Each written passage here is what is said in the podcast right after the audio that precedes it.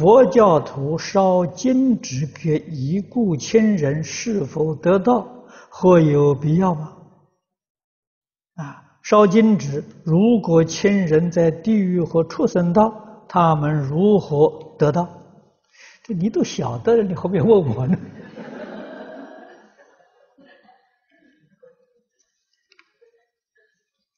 但是这里头有一个误会，我不能不给你说清楚。佛教里头没有给死人烧金银纸的，啊，你就查《大藏经》，哪个经上有这个说法的？啊，没有。给亡者烧金银纸是中国的古老风俗习惯，啊，不是佛教，啊，不能把它附会到佛教里头来啊。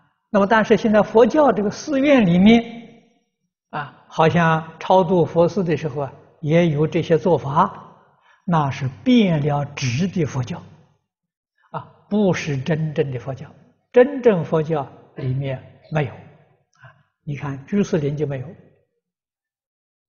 啊，居士林这里没有焚化炉，啊，你看看七月刚刚过去，也做了几次法会，啊，超度家亲眷属。没有少金人金银纸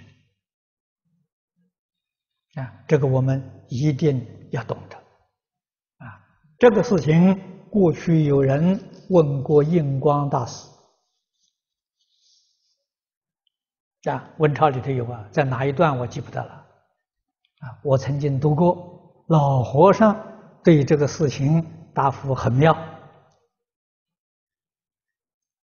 啊，就是这种风俗习惯。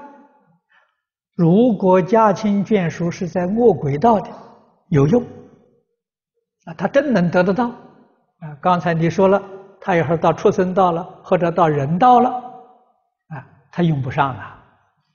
六道里头只有鬼道他用得上，所以印光大师是既不赞成也不反对。他老人家用这个态度，为什么呢？万一他在饿鬼道。你要不准他烧，不是把人家财路断掉了吗？